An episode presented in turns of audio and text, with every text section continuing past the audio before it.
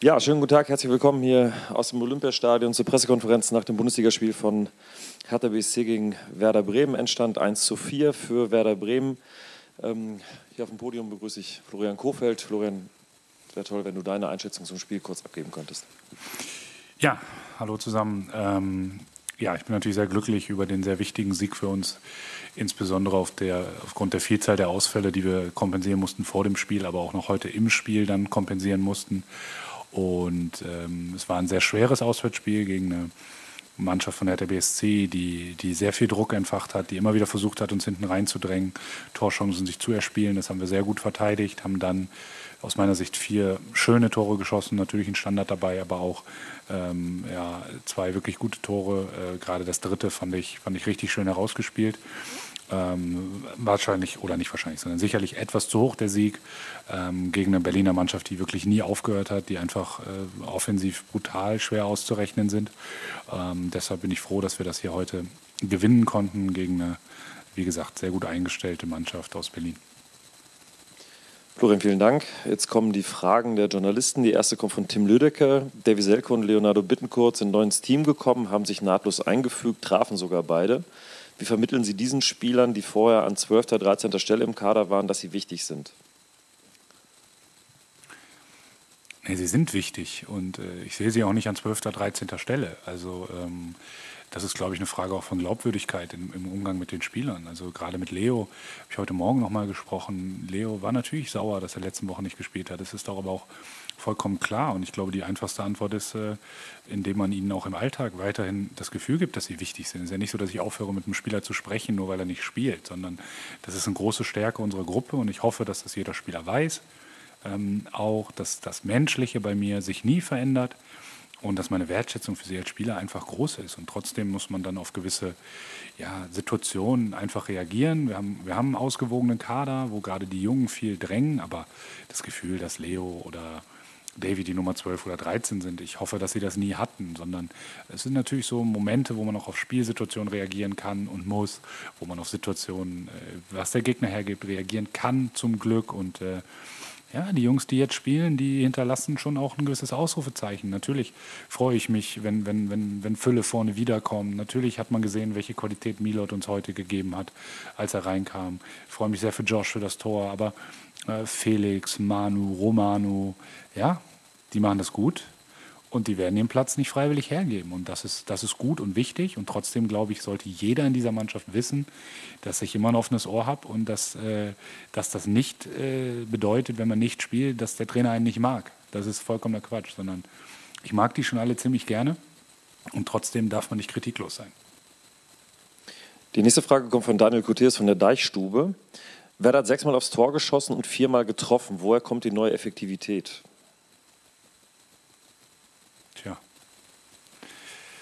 Ähm, ja, wir haben unglaublich viel in Trainings und Hallen verändert seit Dienstagabend. Deshalb äh, haben wir Dienstag uns alles aufgespart. Da haben wir äh, Riesentorchancen gehabt gegen Gladbach, äh, fünf Stück und keins getroffen. Heute, heute machen wir sie dann. Es hatten noch eine Riesenchance mit Milord, aber das wäre auch definitiv zu viel gewesen. Und ähm, ja, ist, ich sag's mal so, es, es, gibt so Tage, das sollte man nicht zu hoch hängen oder groß erklären.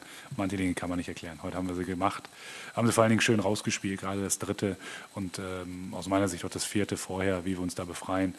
Standard ist gut, Elfmeter ist äh, top von Romano, also und Davy eiskalt verwandelt. Das war schon sehr in Ordnung, aber ähm, weitermachen, nicht drüber nachdenken. Ist gut für Stürmer. Nicht drüber nachdenken, weitermachen, Tore schießen. Das ist ein ganz guter Übergang jetzt zu Roman Unger von der Bild-Zeitung. Hattest du das Tor von Davy im Gefühl oder warum stand er in der Startelf? War er besonders heiß und wie groß ist die Erleichterung bei ihm? Ja, das Tor hatte ich nicht im Gefühl, ähm, aber ähm, ich hatte die ganzen Wochen schon das Gefühl, dass er nach seiner Verletzung immer besser reinkommt. Ähm, heute Morgen mit Josh gesprochen und ihm gesagt, dass er nächste Woche auch wieder Startelf, äh, Startelf spielen wird. Das wird er auch. Ihm kann ich heute schon eine Garantie für nächste Woche aussprechen, aber dass wir im Rahmen dieser Woche einfach ein bisschen Frische auch nochmal reinbringen wollen. Es war geplant, ihn zu bringen. Josh und Milord so 55. Das war vorher besprochen. Kam dann alles ein bisschen früher, gerade bei Josh, aber auch bei, bei Rocket. Froh, dass sie das gut überstanden haben. Ja, und bei Davy hatte ich habe einfach ein gutes Gefühl bei Davy. Ich glaube, der wird, äh, der wird noch, der wird noch seine Tore machen für uns. Er arbeitet viel und äh, hat er heute gut gemacht. besonders heiß weiß ich nicht. Ich glaube, ich habe das ja schon mal gesagt. Also Davy ist äh, hier im absolut Guten von Hertha BSC weggegangen und er, er, redet nur positiv über Hertha. Dementsprechend hatte ich jetzt nicht das Gefühl, dass da irgendwie eine besondere Motivation ist, aber äh, wir alle wussten, wie wichtig dieses Spiel für uns sein kann, was die tabellarische Situation angeht. Deshalb war er heiß. Und die letzte Frage war Zufriedenheit mit ihm, oder? Ja, ne? Wie groß ist die Erleichterung bei ihm, also bei Davy? ach, warum, der muss ja nicht erleichtert sein, er soll glücklich sein. Also wenn einer vielleicht ein bisschen erleichtert war, dann Josh heute, dass er getroffen hat, äh, weil er endlich sich für seine Top-Leistung äh, belohnt hat, die er auch die letzten Wochen schon gebracht hat. Verstehe da, dass es von außen anders gesehen wird, weil Stürmer an Toren gemessen werden. Greift für einen Trainer natürlich viel zu kurz. Und der Josh ist unglaublich wichtig für uns und freut mich, dass er dann heute sozusagen auch nach außen hin die Würdigung erfährt über sein Tor. Aber Davy muss nicht erleichtert sein, er soll weitermachen.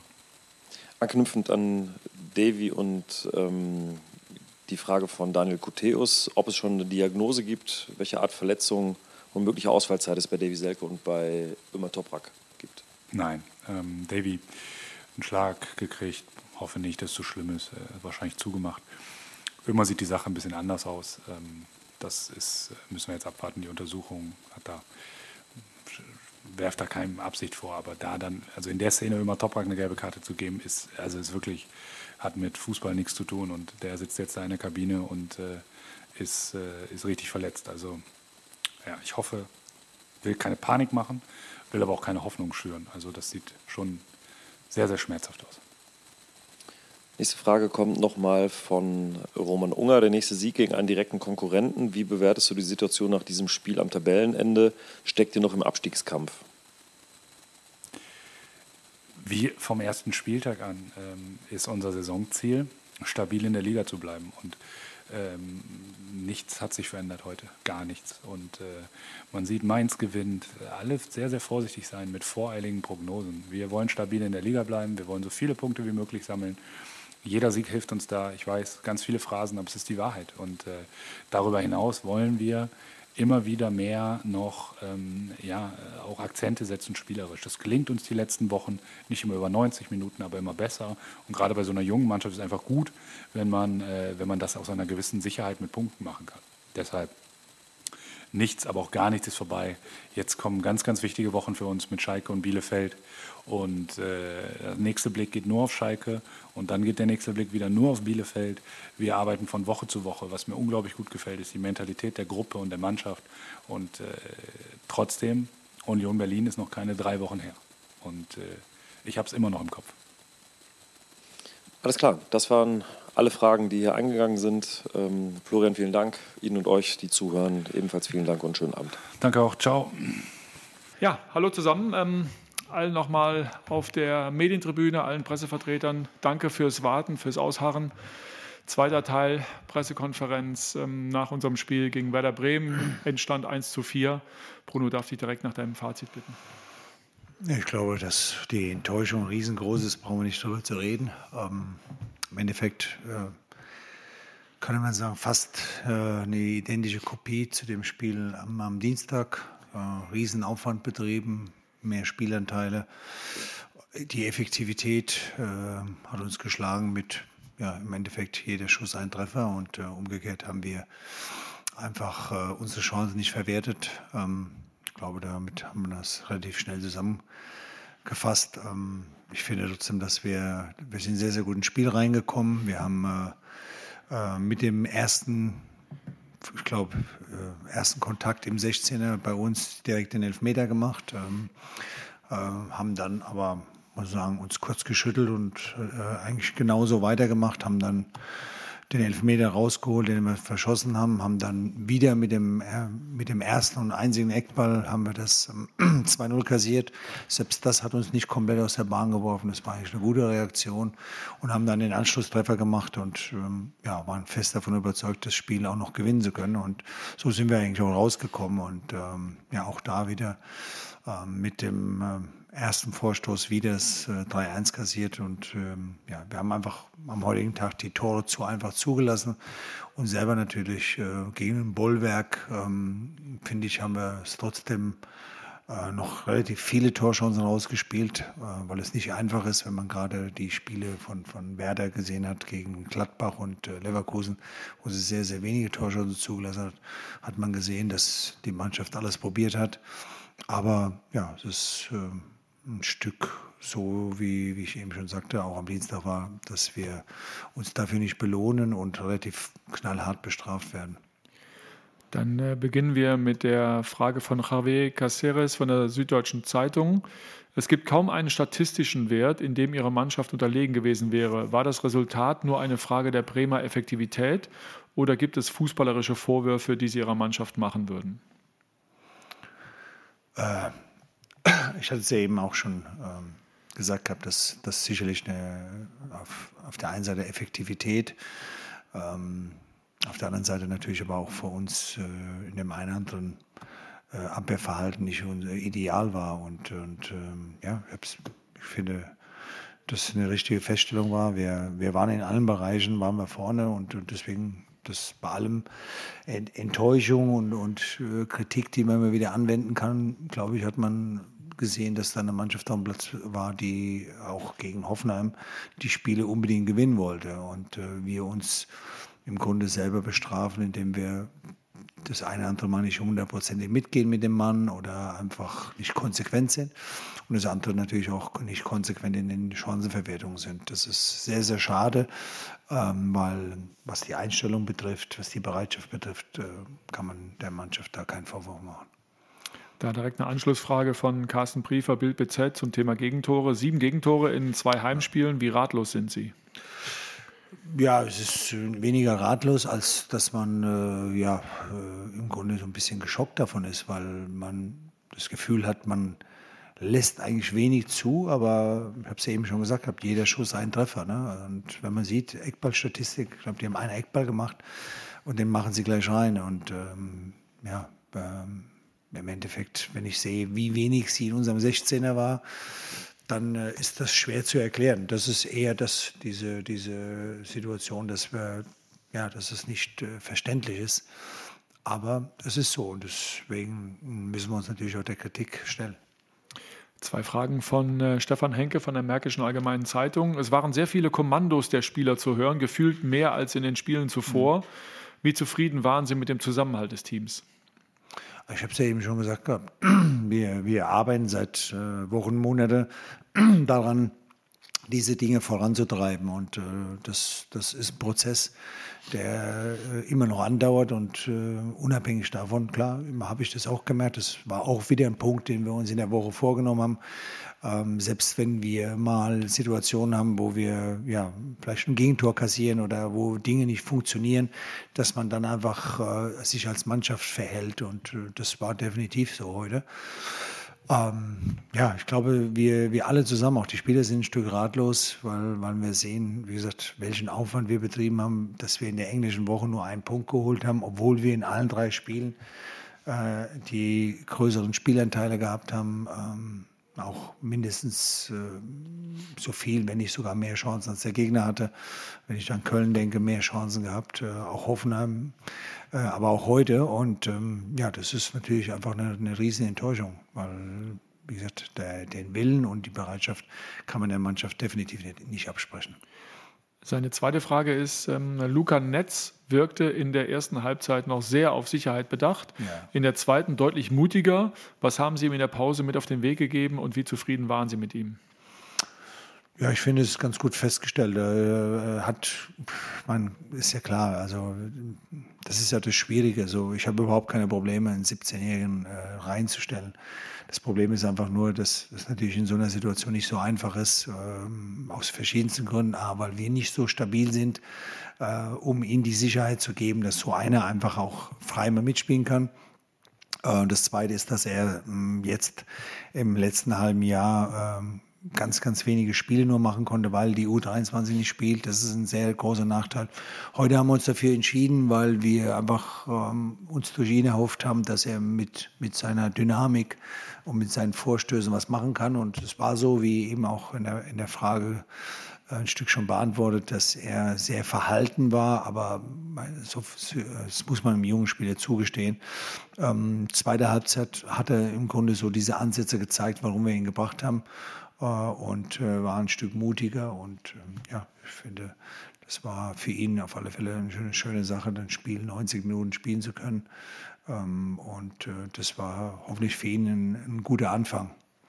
Frage von Stefan Hermanns vom Tagesspiegel. Zum zweiten Mal in Folge hat Ihre Mannschaft einen Elfmeter verschossen. Ist das ja. nur Pech? Ja, also beide, beide Schützen sind extrem gute Schützen, muss man sagen. Also es sind schon auch Schützen, die, die im Training äh, sehr viel Elfmeter schießen. Also ich habe wenige Elfmeter gesehen, die sie im Training ver vergeben haben, auch nach dem Training, wenn, wenn wir wenn es trainieren. Also von dem her muss ich sagen, ähm, ja, kann, glaube, da haben wir alle keine Erklärung, weil, wie gesagt, es sind sichere Schützen. Nächste Frage kommt von Jörn Lange von der Berliner Morgenpost. Was macht Ihnen aktuell noch Hoffnung, dass das Team aus der Negativspirale findet?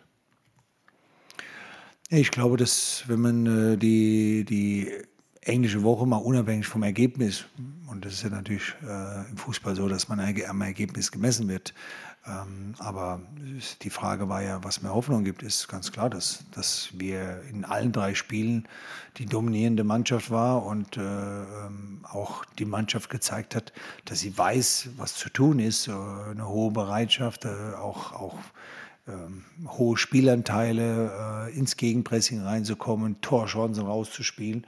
Das einzige äh, Manko, muss man sagen, ähm, ist definitiv, dass wir ähm, teilweise einfach die, die Leute manchmal zu einfach durchlaufen lassen. Ne? Das ist etwas, was äh, uns dann auch das Genick, äh, das Genick bricht.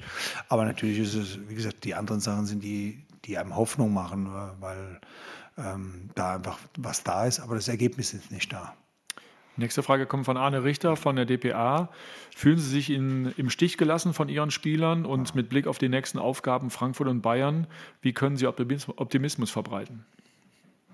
Nein, also ich habe es ja eben auch schon beantwortet. Also äh, das äh, wäre äh, falsch, der, der Mannschaft äh, heute vorzuwerfen, sie wollte nicht. Ähm, ich bleibe dabei, das war in den ganzen drei Spielen so, dass, dass wir äh, gewollt haben und dass wir auch teilweise richtig gute Sachen gemacht haben. Ich finde, wir sind sehr dominant äh, gegen Hoffenheim äh, sehr lange aufgetreten. Auch heute haben wir uns nicht eigentlich ähm, sag mal, komplett umwerfen lassen als Mannschaft, sind da ordentlich mit umgegangen mit den Rückschlägen. Das Einzige ist, das muss man klar sagen, das ist einfach zu einfach, ähm, wie wir die Spiele verlieren. Und ähm, Deswegen, ähm, ja, Hoffnung ist ganz klar, dass, äh, dass wir äh, immer wieder auch gegen solche Mannschaften, ob das gegen die Eintracht ist, aber auch gegen Bayern, äh, Paroli bieten können. Und ähm, deswegen muss man da jetzt vorangehen wie immer.